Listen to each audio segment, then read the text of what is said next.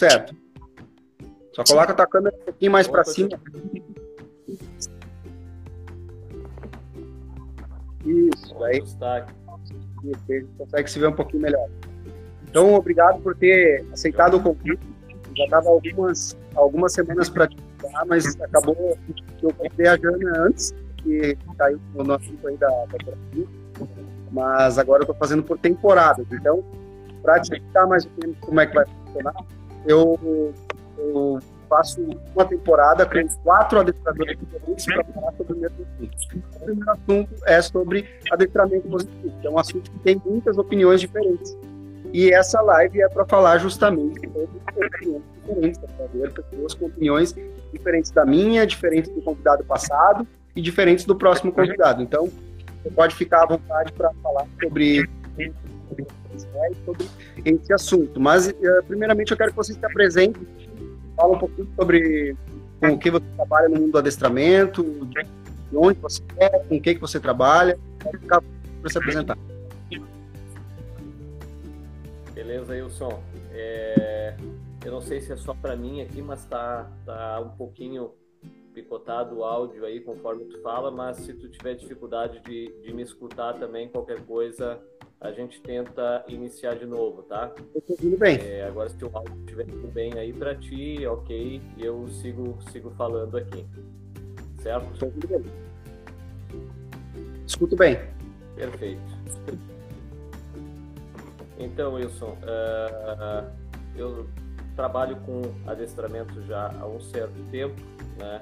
É, aqui no Vale da Neblina nós atuamos com é, diferentes tipos de, de trabalho, né? Uh, vamos dizer assim, a gente costuma dizer que aqui a gente oferece diversas soluções, né? Então nós trabalhamos desde a parte é, comportamental do cão, né, de correção comportamental do cão, é, até a parte, por exemplo, de um treinamento de um cachorro para uma função específica, para um ofício. Né? Aqui nós trabalhamos, por exemplo, o cliente que quer ajuda na questão de o cão que tem que fazer necessidades no local certo.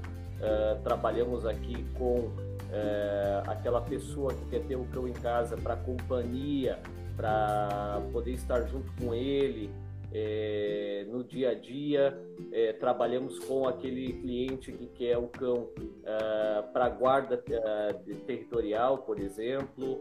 É, trabalhamos com o cliente que precisa de um cachorro é, para uma atividade específica, por exemplo, voltada à parte de um cão assistente. Então, como que funciona aqui? Nós temos o Vale da Neblina, seria a empresa mãe, né, onde a gente trabalha com produtos mais é, com serviços mais é, generalizados, vamos dizer assim, né? Então aqui a gente trabalha com a parte de, vamos dizer assim, adestramento, hospedagem em geral. Mas daí a gente possui alguns braços do Vale da Neblina, né? algumas, é, é, vamos dizer assim, são segmentados, onde nós temos, por exemplo, a parte de cães de ajuda social, que é a Janaína que toca, onde então ela tem a, a formação de cães assistentes, onde ela trabalha para uh, cães voltados à parte de terapia, uh, cães voltados à parte de assistência, por exemplo, é, para crianças autistas, é, para pessoas com deficiência.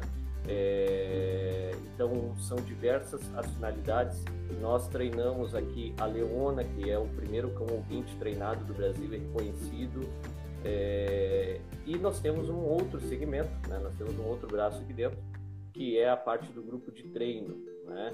E o que, que seria essa parte do grupo de treino? É onde a gente se reúne semanalmente, é, vem pessoas aqui, alguns são adestradores, outros são robistas, e o objetivo do grupo de treino é que cada pessoa consiga extrair o máximo potencial do seu cão. Então a ideia deles é treinar o cachorro para alguma finalidade de competição, alguma finalidade esportiva, é poder extrair o máximo do cão. E o que, que é bacana nisso, o que, que é legal nisso? É a questão da interação dessas pessoas com o seu cão. Eles conseguem de fato é, chegar num ponto, numa sincronia muito boa com o seu cão, né? E isso acaba sendo algo muito gratificante, muito legal que acaba acontecendo aqui, né? Então, vamos dizer assim, a gente tem uma grande variação de serviços que a gente acaba oferecendo aqui dentro, né? Um grande leque de conhecimento que a gente tem que buscar para conseguir atender todo este público que nos procura. Obviamente que a gente não faz de tudo aqui, tem muitas coisas das quais a gente não não atua, não é o nosso feeling, né? Mas para todas as outras a quais a gente atua, a gente busca sempre estar fazendo melhor e buscando também o, o próprio conhecimento de forma contínua para estar sempre aperfeiçoando, né? Isso. E você trabalha com esporte também, né? Tem cães que você formou para Ring, isso? O meu cão hoje, o Cyborg, é o meu principal cão. Ele, nesse ano agora, ele iniciou as atividades dele no nível 2 do Ring. Né? Então, é, no início do ano a gente teve a oportunidade de ir até o, o Uruguai participar de uma prova lá. Uh, no mês de abril estava agendada uma outra prova que deveria acontecer aqui, né, no, no, no, em Farroupilha. O organizador da prova seria a minha pessoa. É, estava tudo certo para trazermos um juiz de Portugal, Celso Alves, o qual ele iria julgar a prova. Porém, daí o, o, desfecho disso acredito que todos já imaginam qual foi, né? Em função do, do coronavírus aí, ah, tivemos que abortar isso e deixar para mais adiante, né? Agora, se tudo der certo e, e, as condições permitirem, nós pretendemos estar realizando esse evento na última semana de novembro. Então, vamos começar a entrar no nosso da, live. E eu quero aproveitar que você está esporte para levar esse para esse lado positivo, que eu ainda não toquei, que é o adestramento positivo no, no esporte. E eu já vou te começar te fazendo uma pergunta um pouquinho polêmica, vamos dizer assim que, que não tem nenhum adestrador uh, que, diz 100% positivo uh, tendo êxito em algum esporte?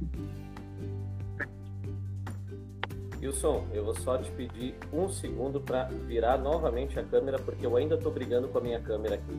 Tá? tá, beleza. Um segundo que eu vou ela aqui e eu já vou responder essa pergunta que você fez.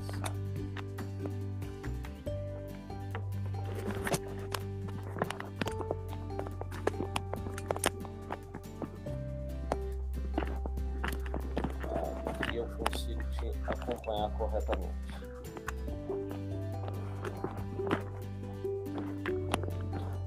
Vamos lá, você pediu por que, que não tem hoje um adestrador, vamos dizer assim, o 100% positivo que formou um cão para esporte, seria isso?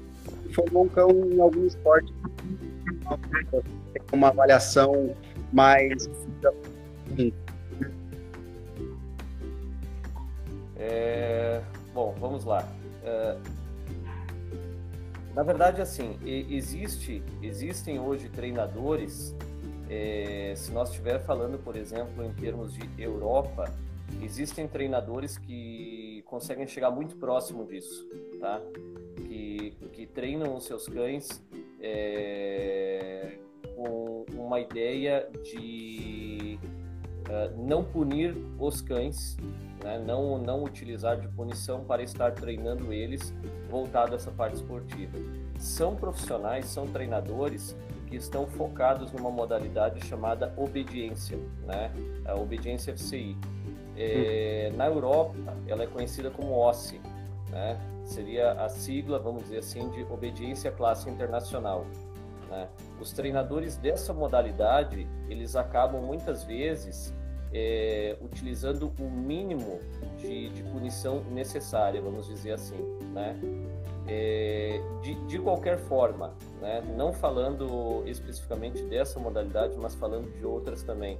É, muitos profissionais hoje, de diferentes modalidades, é, ele, eles estão num caminho semelhante a esse, Wilson, de treinar os cães, vamos dizer assim, com o maior nível de prazer possível para o cão durante o treinamento, né? Porque uma das coisas que se avalia em algumas modalidades é justamente o fator motivacional do cão, né? E obviamente que o cachorro estar tá motivado, para o cachorro estar tá alegre, para ele estar gostando daquilo que ele está fazendo, né? É, é necessário que a gente trabalhe é, sempre tentando elevar esse cão, tentando deixar ele é, o mais motivado possível. Agora vamos vamos falar sobre é, uh, um, um, ponto que seria o seguinte: é possível, por exemplo, uh, dentro da modalidade a qual eu participo, né? Seria possível preparar um cão trabalhando hoje sem uh, aversividade, sem utilizar do aversivo? Seria possível para, para entrar em campo, para estar competindo nessa modalidade a qual eu participo? É, Travou para mim aí a tua imagem, Wilson. Não sei se, se foi só para mim. Não sei se, se eu acabei. Tá, tá me escutando, Wilson? Escutando.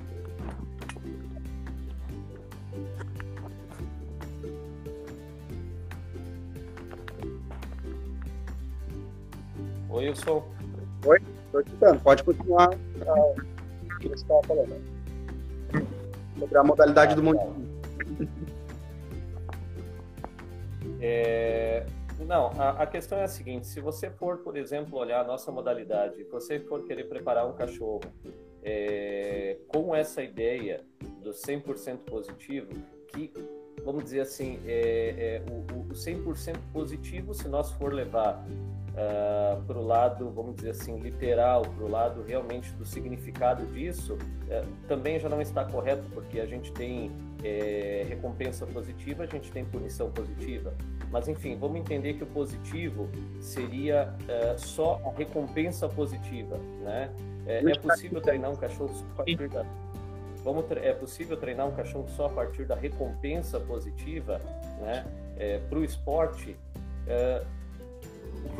esse competidor vai se dar mal, esse competidor talvez nem entre em campo.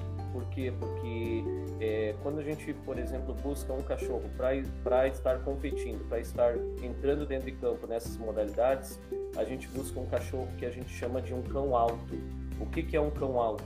A gente quer um cachorro com altos drives. Geralmente um cachorro de altos drives é um cachorro que ele é, tem um temperamento forte, é um cachorro duro, é um cachorro que vai testar o condutor, né? E, e esse cachorro, se ele, digamos, se ele nunca viu, uh, vamos dizer assim, limites, se ele nunca atendeu regras, se ele nunca teve que, que obedecer, vamos dizer assim, é, determinadas situações, é, entendendo que pode acontecer algo de bom ou algo de ruim, é, vai chegar dentro de campo, esse cachorro vai se sentir muito à vontade e não vai fazer nada. Né?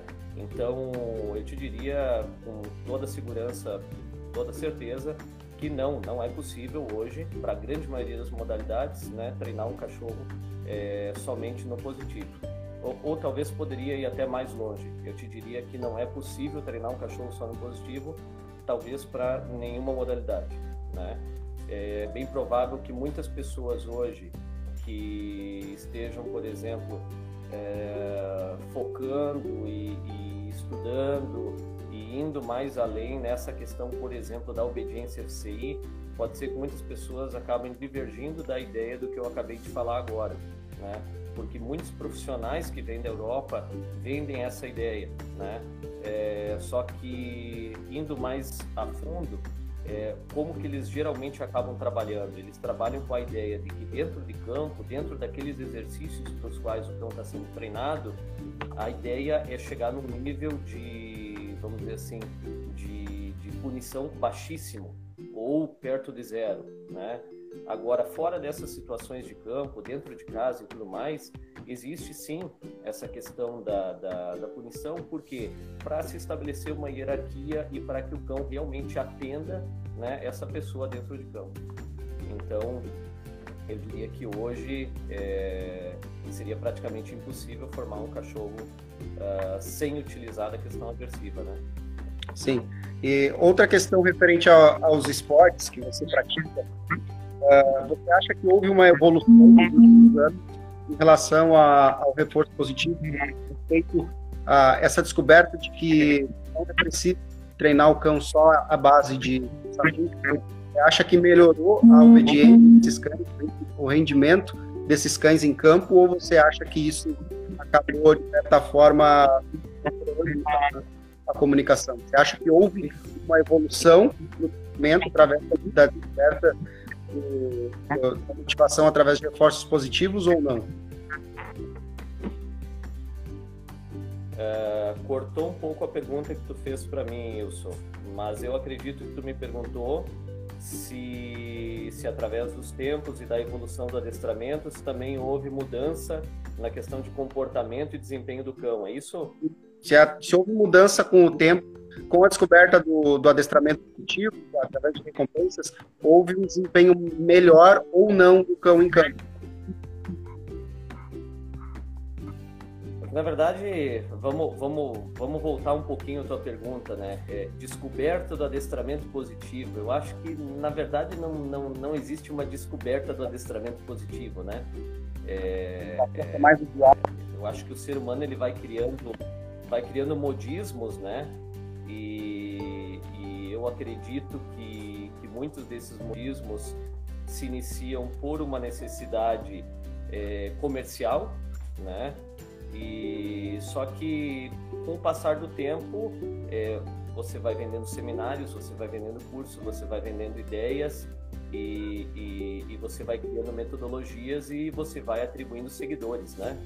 Então, eu acredito que é isso. Eu acredito que é, na, na, prática não, não, não houve uma, uma descoberta. Mas, enfim, vamos, vamos falar um pouquinho sobre a questão da aplicação é, desse conceito positivo dentro do treinamento de cães de esporte? É, eu te diria assim, é extremamente essencial, extremamente essencial, né? É, o, os cães de esporte, é, na, na, sua base, eles são treinados com reforço contínuo, né? Porque o que, que nós queremos, por exemplo, eu, eu seleciono um filhote para mim, e esse filhote ele vai ser um cão que vai estar ao longo da vida dele ao meu lado competindo junto comigo. O que, que eu quero desse cão?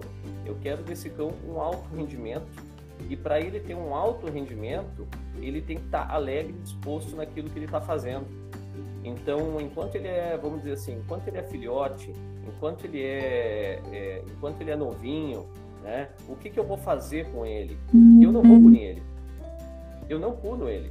Enquanto ele é jovem, enquanto ele é um filhote, enquanto ele é um filhotão, é, é, eu posso estar uh, tomando um copo de água, eu posso estar com uma roupa limpa, uh, o cão pulou em mim, é, eu, eu não vou brigar com o cão, eu vou incentivar ele que pule de novo, não tem problema em derrubar o meu copo de água, não tem problema em sujar minha roupa. Então, o que, que nós queremos, enquanto esse indivíduo é jovem, a gente quer que ele fortaleça a ideia mais forte, que ele fique cada vez mais uh, interessado, cada vez mais corajoso em vencer desafios. Então a gente vai incentivar ele que ele faça certas coisas, né? E o adestramento no começo, enquanto esse indivíduo é jovem, ele é toda a base de reforço positivo. Então não existe punição enquanto esse indivíduo é jovem, né? Uh, e nós precisamos disso, conforme eu te falei, porque a gente quer uma alta motivação e um alto desempenho do cão dentro de campo, né? É, aonde que vão entrar, por exemplo, assim, as chamadas punições, né, que seriam as correções dos comportamentos indevidos? É quando o cachorro já tiver idade, já tiver maturidade para suportar isso, né? É quando o cachorro já entender o que que eu quero dele. Então ele já entendeu o que que é o exercício, ele já entendeu o que que ele tem que fazer é, junto comigo, né? Então se ele acaba fazendo alguma coisa que está fora daquilo que nós treinamos, que está fora daquilo que é o correto a ele fazer, obviamente que daí vai entrar a punição. É como o mundo real, é como é para nós, né, Wilson? É, é, se, se, se eu cometo alguma coisa hoje é, fora do padrão da sociedade, fora da lei, se eu pego meu carro, eu ando com excesso de velocidade numa estrada, é, eu sou punido. Né? Então existem punições para nós, assim como vai existir punições para eles. Né? Então, são as regras que a gente estabelece e dentro disso a gente cria um convívio harmonioso, sem dúvida alguma, e muito prazeroso, né? É, o que dá prazer para o treinador é, por exemplo, entrar dentro de campo, seja o campo de prova ou seja o campo de treino, e o teu cachorro está altamente motivado te pedindo, vamos trabalhar, vamos junto, vamos lá, vamos lá, eu quero fazer isso, eu quero, né? E, e, e muitas vezes o cachorro acaba até antecipando comportamentos, acaba fazendo coisas de uma forma antecipada que você não queria que ele fizesse naquele momento, né? E isso você vai ter que corrigir depois, né? Se ele fez isso no campo, isso você vai ter que corrigir depois. Mas é preferível para nós treinadores é, aquele cão, vamos dizer assim, é, alto que vai cometer esse tipo de falha por excesso, do que aquele cachorro que você tem que estar tá puxando e tem que estar tá empurrando o tempo todo, né? E esse cachorro é, que, que peca pelo excesso é um cachorro que certamente vai ter que ter, é, em certas fases do treino dele, um maior número de correções, um maior número de punições para você poder ir ajustando. Né? Só que é, é, é, é essas punições, né, elas funcionam de tal forma que você punir o seu cachorro num instante, do, uh, meio segundo depois, um segundo depois, é, é, o teu cachorro está ali com o rabo abanando alto, te pedindo, vamos de novo, vamos de novo, eu quero de novo. Então, é, para quem não entende corretamente o conceito da punição, quando a gente fala essa palavra, eles podem entender que punição se trata de algo grave. Mas a punição ela pode vir de inúmeras formas. Eu posso fazer uma punição positiva, mas eu posso, por exemplo, estar trabalhando com a punição negativa. Né? Então, por exemplo, vamos falar dos treinadores de obediência CI, né? que são treinadores que é, existe um grande conceito mundo afora que eles não punem os cães, né? Não existe punição, que eles treinam sem punição. Ok, mas o que, que acontece? Eles têm uma bolinha na mão, certo? E o cachorro não fez o exercício que tinha que fazer. O que, que eles fazem? Eles não jogam a bolinha. Não jogando a bolinha, o que, que eles estão fazendo naquele momento? uma punição negativa, porque eles estão retirando do cão a possibilidade dele receber um reforço positivo. Né? Eles estão frustrando o cão por não estar premiando ele. Então, isso também se trata de um tipo de punição. Né? A grande questão aqui é entender qual a punição que eu vou utilizar, em qual momento, para conseguir chegar no resultado desejado. Sim. E César, uma questão, eu vou pegar o celular aqui para acho que fica melhor o áudio uma questão sobre os treinamentos de esporte, tanto o FCI quanto o Ring. O AFCI, eu entendo que ele é um esporte que ele consegue ser bastante previsível, né? Todos os exercícios são muito previsíveis. O cão, a, o treinador não tem um cachorro grandes estímulos concorrentes, como o caso do Monjo Ring e o caso do Ipo, que o cão tá o tempo todo ali querendo morder, que é um cão que está fazendo também um trabalho de proteção. E você precisa de controle do cão para ele para que ele não morda fora do fora da, da hora, né? na hora errada, porque você perde ponto. Né? Um esporte muito inteligente, você acaba reprovando. Então, você acha que é, é, é preciso usar mais correções, mais posições nos esportes que tem uh, que é um estímulo alto para um cachorro de, de, de, de alto drive, do que, do que na FCI? Você acha que esse é o motivo de não se usar tanta punição na FCI e se usar mais punição no IPO e no Mondiovinho? Com certeza, envolve isso também. Você imagina a responsabilidade do competidor que está entrando com um cão dentro do campo de prova e esse cachorro pesa 30, 35, 40 quilos e esse cachorro, o que ele mais quer, o que ele mais gosta na vida dele é poder, por exemplo, morder o figurante, né?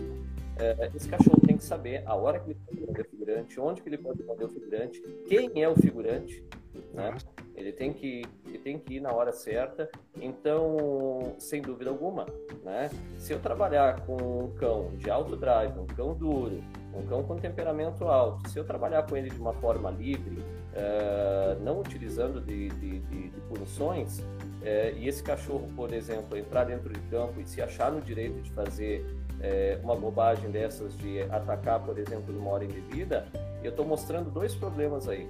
Eu estou mostrando o problema de um cachorro descontrolado, né? E eu estou mostrando o problema de treino, no qual eu não fui competente o suficiente para estar tá preparando aquele cachorro para ele poder estar tá entrando dentro de campo, né? Uh, então, certamente é necessário, sim, que o treinador dê é, modalidades onde envolva a parte de proteção, né, é, é, necessário que esse treinador, sim, tenha um conhecimento a ponto de pôr controle no cachorro dele e trabalhar da forma correta. Sem dúvida alguma, isso é extremamente necessário. Né? Sim. Uh, isso se aplica também no, em, em, casos de cães pet, né, César? Quando a gente fazer um esporte tipo a, a obediência OCI, né? A obediência classe internacional, o, o cão está ali, naquele engajado com o dono, e é possível fazer aquilo ali. Eu acredito que é possível fazer todo aquele exercício, toda aquela prova, através só de reforços positivos e punições negativas, né, que é não dar a recompensa para o cão, porque o cão não vai ter um estímulo concorrente muito grande, porque já, já é muito previsível tudo que vai acontecer ali dentro, né? Tudo para o cão tu consegue fazer de uma forma extremamente visível para que não tenha nenhuma surpresa para ele naquele ambiente. Não é como o, o esporte o mundo ring que vai aparecer o figurante, o figurante vai ir por, pelas tuas costas, o figurante vai andar perto de você, e o cachorro precisa aprender que quando ele morde em hora errada, ele também é punido. Uh, não é permitido, você não permite com que ele se auto-reforce. E isso também serve para treinamento de pet, né? A gente vai entrar um pouquinho nesse assunto. Você concorda que no treinamento de cães pet também é necessário usar uh, punições positivas, como no adestramento para esportes de alto nível que não são previsíveis, assim como o treinamento de cães pet, que também não é previsível. Por exemplo, a gente vai passear na rua com um cachorro, a gente não sabe o que pode acontecer. Sim, é, porém, uh, existe, existe uma grande diferença nisso, né? É, se eu tô pet e eu tô passeando na rua com ele, é, eu vou estar com alguns princípios, como por exemplo, estar tá andando sempre com uma guia atrelada ao cão. Né? É, essa guia por si só, ela já age como um aversivo, por quê? Porque se esse cachorro tiver é, a vontade de sair do meu lado e ir até um outro ponto, ele já vai ser frustrado e impedido pelo cumprimento da guia e não vai ir até esse ponto. Então, de certa forma, isso já se trata de uma punição negativa no qual eu não estou permitindo o cachorro de se afastar de mim, né? Partindo desse princípio, quando a gente estiver, por exemplo, trabalhando um cão pet na rua, que esse cachorro, é, vamos supor que ele seja reativo a outros cães, ou é, eu posso sim, num primeiro momento, e devo, eu acredito, sempre utilizar de metodologias de uma forma gradual, né? No momento, é, tentar trabalhar de uma forma com esse cão no qual eu não vou é, partir direto, por exemplo, para um aversivo, para uma punição positiva. Eu vou daqui a pouco antecipar o comportamento, eu vou tentar oferecer algo em troca para ele, né? Vou tentar mostrar algo mais interessante para ele fazer uma troca. É... Enfim, eu acredito que todas as metodologias, Wilson, são, são é, devidamente importantes e eficazes dentro é, de realidades diferentes. Né? É, eu treinar um filhote dentro de um ambiente controlado, uh, sem dúvida alguma, eu jamais entraria uh, com uma punição positiva com esse filhote. Né? Agora, por exemplo, eu estou trabalhando com o meu cão, é, é, um cão de proteção, por exemplo, e eu estou treinando ele dentro de, um, de uma área pública. Né? Uh, e esse cão daqui a pouco ele quer sair desse espaço para ir para a rua porque está passando uma criança de bicicleta. É, obviamente que eu vou ter que usar a punição com ele. Né? É, a segurança está em primeiro lugar. A segurança para ambos, para o meu cão, para a criança, para a sociedade, para mim como adestrador. Então eu acredito que cada, é, cada, vamos dizer assim, cada situação, cada contexto vai exigir uma aplicação de uma metodologia diferente. Né? Então, eu costumo dizer isso, que não existe uma verdade absoluta sobre a questão de, de treinamento, sobre a questão de adestramento. Né? Cada situação vai exigir que a gente se adeque e eu acabe utilizando as metodologias de uma forma diferente. Sim. E você acha importante para o treinador, o adestrador que está começando a treinar, ele ter o conhecimento de algum esporte para que ele possa levar esse conhecimento também para os alunos dos PET que ele tem? Sem dúvida alguma, sem dúvida alguma. É, é, é, é um divisor de águas. Né? A, pessoa ela pode ter trabalhado como adestrador de cães uh, por anos, 10, 20 anos, não sei, enfim, devidamente experiente. a partir do momento que ele tiver que treinar um cachorro dentro de um regulamento para obedecer e fazer determinados exercícios, é, ser julgado por um juiz que é uma, uma terceira pessoa, né? É, tudo isso vai elevar o grau, vai elevar o nível desse profissional, sem dúvida alguma, né? É, é, é muito fácil, eu daqui a pouco como adestrador, né? E, e, não importa se eu sou um adestrador que me digo adestrador positivo ou se daqui a pouco eu sou um adestrador das antigas que trabalho com forçamento, é, é, não importa qual a forma que eu utilize para trabalhar. Se eu for atender um cliente e, e esse cliente não tiver conhecimento nenhum de adestramento, né? E eu começar a modificar o comportamento do cão dele eh, de uma forma, de um grau leve. Começou a modificar um pouquinho, começou a ajudar ele na solução do comportamento dele. Eh, e esse cliente vai pegar e vai dizer assim: pai, esse cara é muito bom, esse treinador é muito bom. Olha só o que, que esse, esse treinador está conseguindo fazer com o meu cão. Né? É, só que esse cliente, ele não tem conhecimento do que outros treinadores daqui a pouco poderiam estar fazendo com o cão dele, como que poderiam estar uh, buscando essa solução, essa, essa melhoria de comportamento do seu cão, né? É, agora, esta pessoa, né, é, se colocando à disposição de treinar um cão, entrando dentro de um campo de prova e ser julgado por uma outra pessoa, é, eu, em primeiro lugar, eu acredito que isso envolve humildade, porque essa pessoa ela vai estar ali e ela tem que nesse momento é, tirar a ideia da cabeça dela de que eu sou o melhor treinador que tem. Não, naquele momento tu está ali como um competidor que vai ser julgado por uma outra pessoa. E no momento que está sendo julgado por uma outra pessoa, aí é que você começa a conhecer as suas falhas, saber aonde você está errando, o que, que está faltando para você ser um treinador melhor.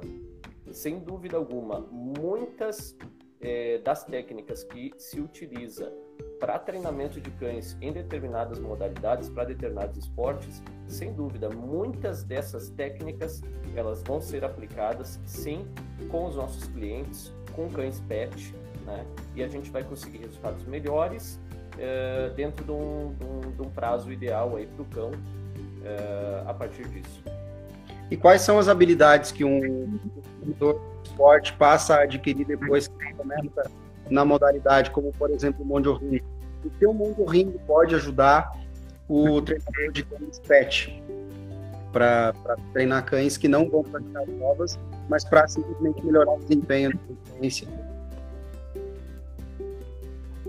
É, um, vamos dizer assim, para você poder treinar um cachorro e, e, e poder estar tá entrando dentro de um campo de prova, você tem que conhecer todas as bases de treinamento, todas as o, o, o começo, como que realmente você vai criar essas motivações. Você tem que colocar, é, desbloquear funções na cabeça do cachorro. Você tem que trabalhar de uma forma onde você consiga obter o máximo do cão e, e, isso é o que vai levando e vai criando esses desafios para você ir a cada dia superando e aprendendo cada vez mais para poder chegar em, em, em, em, pontos mais altos, né? É... Vamos lá. Tanto um cão pet quanto um cão de competição essas bases que a gente necessita criar, se eu criar elas da mesma forma, esse cão pet vai ser um super cão pet, né? Porque esse cão pet ele vai caminhar na rua sem dar bola para outros cães, sem ser reativo, sem querer pular em pessoas, é, focado no seu condutor, né? É, esperando o momento certo para atravessar a rua, é, só, uh, não, não vai latir sem a necessidade, vai latir sob comando, né? E, e isso eu estou falando só da parte de obediência, o básico do básico. Agora imagine que essa pessoa também quer para esse cão, que é o cão dele, pai, eu também gostaria que esse cão, por exemplo, é, me protegesse, também me, me, me cuidasse quando eu passeio na rua, né? Uh, agora tu imagina todo aquele leque da, das técnicas utilizadas pelo treinador de esporte para adequar esse cão à realidade daquela pessoa que necessita de um cão de proteção na rua. Né? Então, são muitas as ferramentas né, que o esporte acaba te dando e que tu pode utilizar nos cães em geral, seja cão pet, seja cão de esporte, né, seja a finalidade que for desse cão.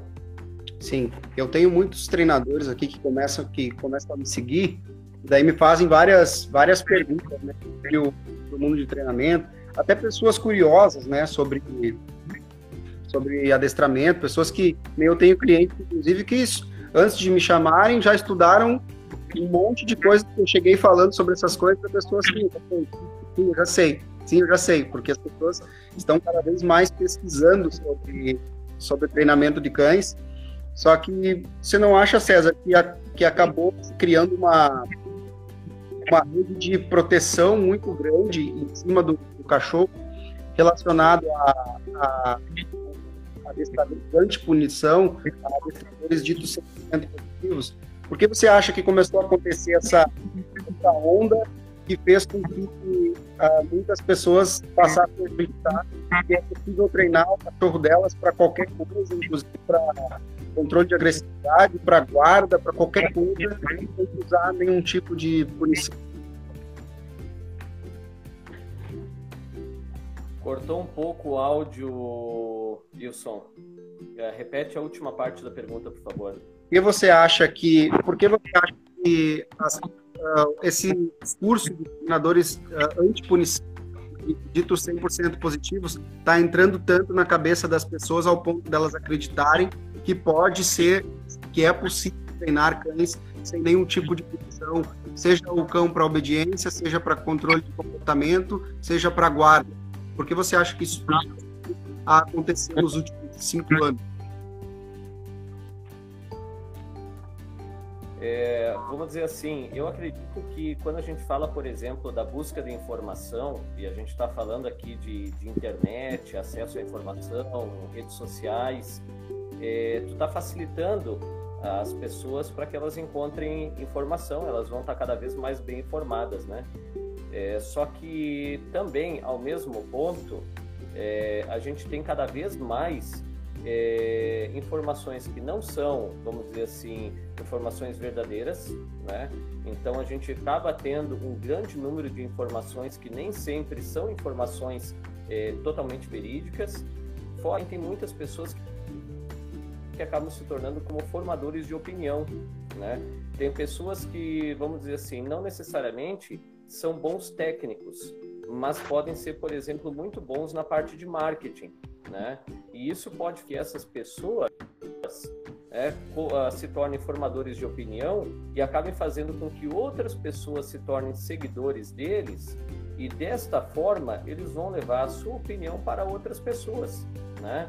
É, e, e, e, com isso eles acabam acreditando. É, é, é, aquela ideia da verdade absoluta, né? Acreditando que só aquela forma funciona, que aquela forma é a melhor, né? É, de certa forma, eu, eu, eu já. É, enfim, eu acredito que assim, a parte extremos, o problema é extremos, né? É, é como, por exemplo, não, não, vamos nem entrar no assunto, mas é como, por exemplo, a questão política, né? Extremos. É, a gente tem o, o, cara que ama e o cara que odeia, né?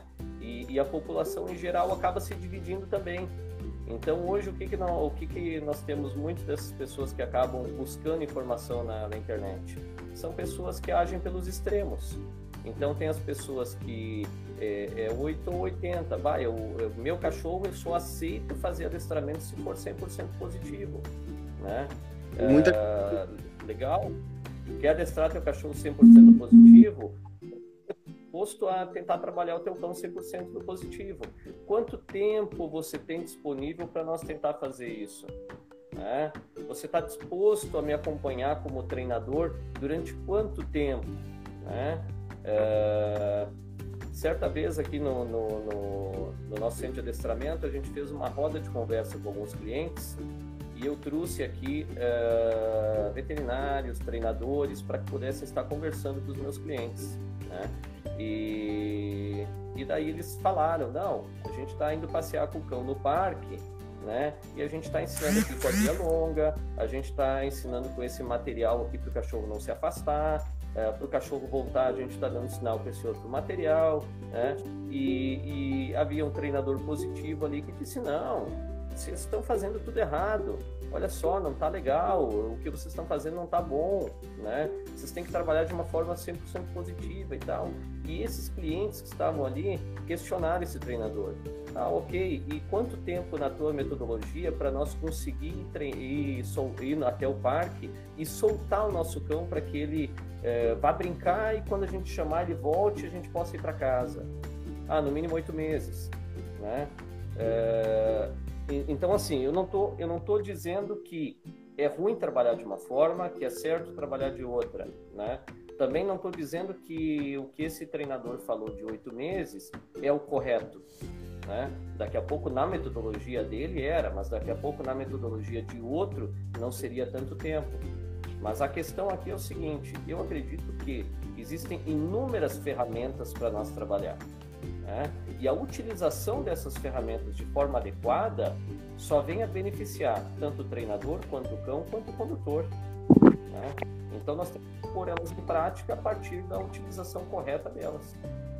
Sim, César. Uh, eu acredito que aconteceu uma espécie de polarização no adestramento, assim como aconteceu em qualquer outra área, eu acho que do, é, em diversas outras profissões, sempre uh, nos últimos anos está acontecendo uma polarização muito grande em que todo mundo que dá uma opinião na internet acaba dando essa opinião como uma verdade absoluta. Como essa opinião é a minha opinião é a que vale e a dos outros, ou esse cara está maltratando o cachorro, de um lado o positivo fala que esse cara está maltratando o cachorro, do outro lado o adestrador lá das antigas, esse cara que está dando comida como recompensa, está comprando o cachorro, o cachorro vai sair daquela comida e vai ficar dependendo daquilo.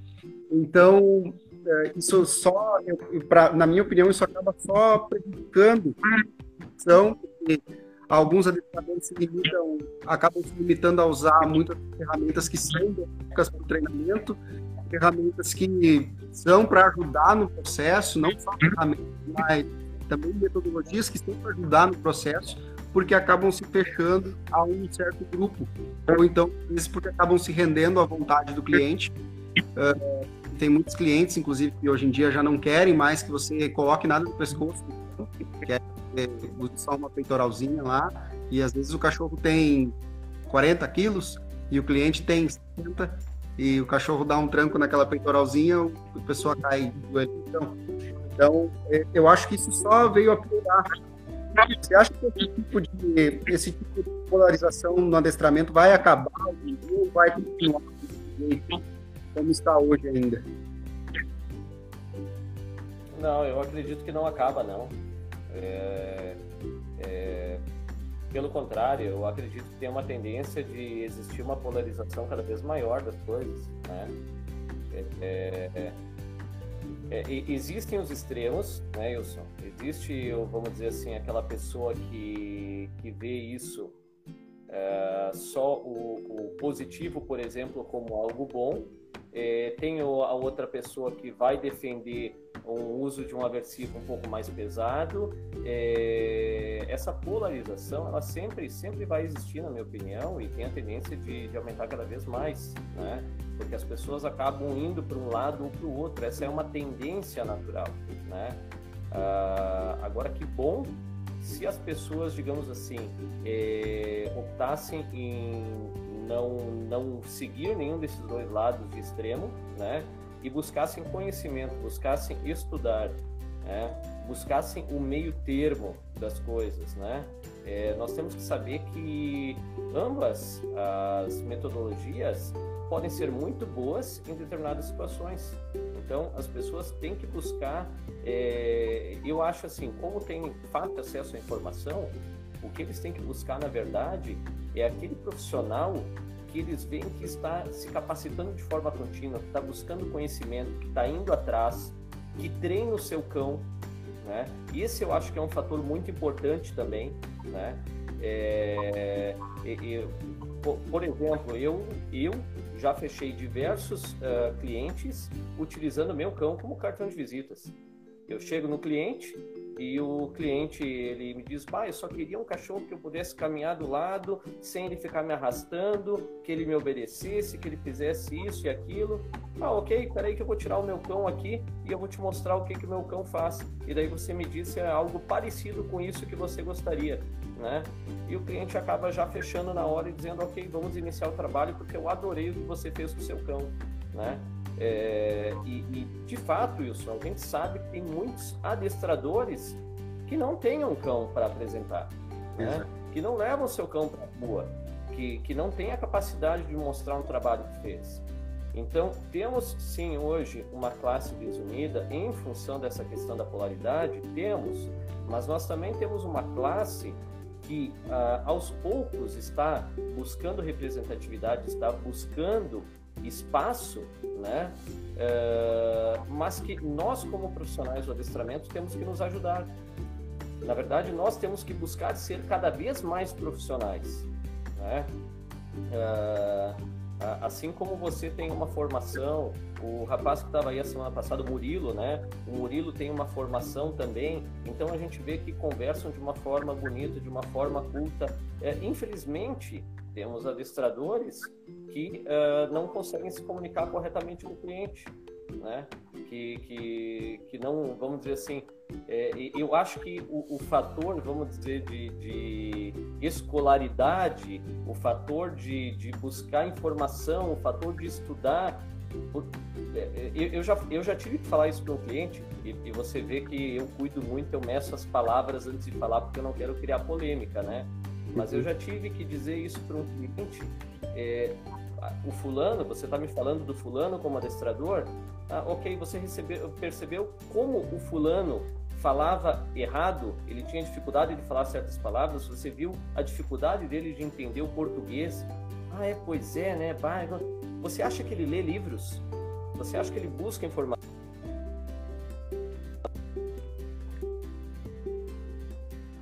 Então, eu, eu acredito que nós teríamos que ter mais isso, Wilson. É, teria que ter mais profissionalismo, a gente teria que buscar mais capacitação, né? Nós teríamos que tentar aumentar o nível do, uh, da nossa profissão é, dentro do Brasil, né? É, e, de, e, isso a gente só vai conseguir partindo de nós mesmos, né? A gente não pode ser, vamos dizer assim, uh, adestrador de fachada, né? É, não ter um cão próprio para apresentar para o cliente. Adestrador de propaganda. Nós não podemos dar três, quatro trabalhos diferentes e daí o adestramento é mais um bico que eu faço naqueles minutinhos de folga, né? É, não, ou você é profissional naquilo que você faz, ou você não é, né? É, você levaria, claro, é, são, são, vamos dizer assim, comparações extremamente é, é, é fora, digamos assim, é, da, da questão do cão, mas, por exemplo, ah, tu levaria o teu carro, uh, que tu vai viajar, que tu precisa de segurança, é, para o fulano lá que trabalha de empacotador no supermercado, mas que no final da tarde ele trabalha ali como mecânico, enfim, faz uns bicos e coisa. Momento que sobra para aquele cara estudar, se qualificar, ir atrás, o que, que torna ele apto a estar tá trabalhando no teu carro, o qual tu vai viajar e tu precisa de segurança depois e vai estar tá tua família, vai estar tá todo mundo dentro. Então a gente tem que enxergar a questão do adestramento como outra profissão qualquer que necessita capacitação, necessita de profissionalismo e que as pessoas têm que estar buscando cada vez mais isso. Isso. E uma coisa que a gente comentou já antes é sobre as provas, né? Tem muito administrador que acaba estudando, mas estudando muito um lado da moeda, só aquilo que agrada o ouvidos dele, né? Eu já fui em, em seminários que eu gostei muito, já fui em seminários que eu quase não aproveitei nada daquilo que me ensinaram, mas nem que eu tenha que ter ido nesse seminário para entender o que eu não quero fazer com meu cachorro, mas para mim, de certa forma, sempre vale a pena eu estar ouvir vozes diferentes, ouvir pessoas diferentes e também estar treinando com o meu cachorro para alguém avaliar esse meu cachorro. Porque se ninguém avaliar, se a avaliação do meu cachorro for eu mesmo, não me vale para nada, porque eu não vou estar. Então, ah, muitos adestradores acabam parando no tempo e acabam tendo um cachorro para mostrar, porque eles não têm um objetivo a seguir. Porque eu entendo que é complicado tu treinar quando tu não tem, quando tu não tem um foco lá adiante, quando tu não tem uma perspectiva de fazer algo com aquele campo. Por isso que os esportes, ou seja, ou qualquer prova que seja de obediência, um BH seja, mas que você se comprometa, ó, daqui três meses eu tenho um BH, então eu preciso treinar com o meu para desenvolver toda a capacidade que ele tem para me oferecer e toda a minha capacidade como adestrador para que eu consiga me desenvolver. E, e, essa, e essa, esse desenvolvimento vocês têm feito muito bem aí no Vale da Lebrina, estão sempre levando, levando, levando seminários, levando provas. Eu fiz uma prova de ano passado, né? Com, como é que era o nome do juiz? Era Henrique Pera? Henrique Pera? Isso, juiz bem mão pesado, inclusive. O pessoal aí reclamou bastante, mas, mas é, é juiz, né? Então, quanto mais inteligente ele for, melhor, melhor vão ser os nossos treinos na próxima vez. Então, por isso que eu estou trazendo pessoas diferentes aqui. Inclusive, semana que vem vai estar aqui com a gente o Bruno Leite, o terapeuta de cães. Inclusive, eu fiz um vídeo dele, fiz um vídeo falando sobre ele uh, faz seis, sete meses, falando sobre que, cães, que treinadores de esporte não poderiam treinar cães pet. Fiz um vídeo falando que eu não concordo, né? Então eu estou chamando esse cara também para falar o lado dele sobre, sobre o pensa, sobre, sobre o adestramento positivo, sobre o, sobre o mundo do adestramento, para que também eu me feche na minha bolha. E a minha bolha, eu não quero ficar só na minha bolha, eu quero que só dentro da minha bolha, para que a minha verdade não fique absoluta. Então, César, eu vou encerrando por aqui. Te agradeço por ter aceitado o convite. E a gente vai conversar mais vezes, sim. E espero que logo esse tempo para a gente poder fazer mais provas aí no Vale da Neblina e mais seminários. Vocês estão sempre trazendo novidade. Perfeito, Tamilson. Muito obrigado aí pelo convite. E fico à disposição aí quando quiser é, conversar novamente aí, daqui a pouco se aprofundar um pouquinho mais nessa questão, a gente está tá à disposição aí, porque é sempre muito bom poder trocar ideias e poder estar tá conversando sobre diferentes pontos de vista. Isso aí. Então, obrigado, obrigado a todos que assistiram até agora. Esse áudio que vai estar no podcast lá no Spotify e também vai ficar aqui na minha linha do tempo para quem quiser compartilhar. Valeu, César, um abraço. Pena que hora. Valeu, até mais.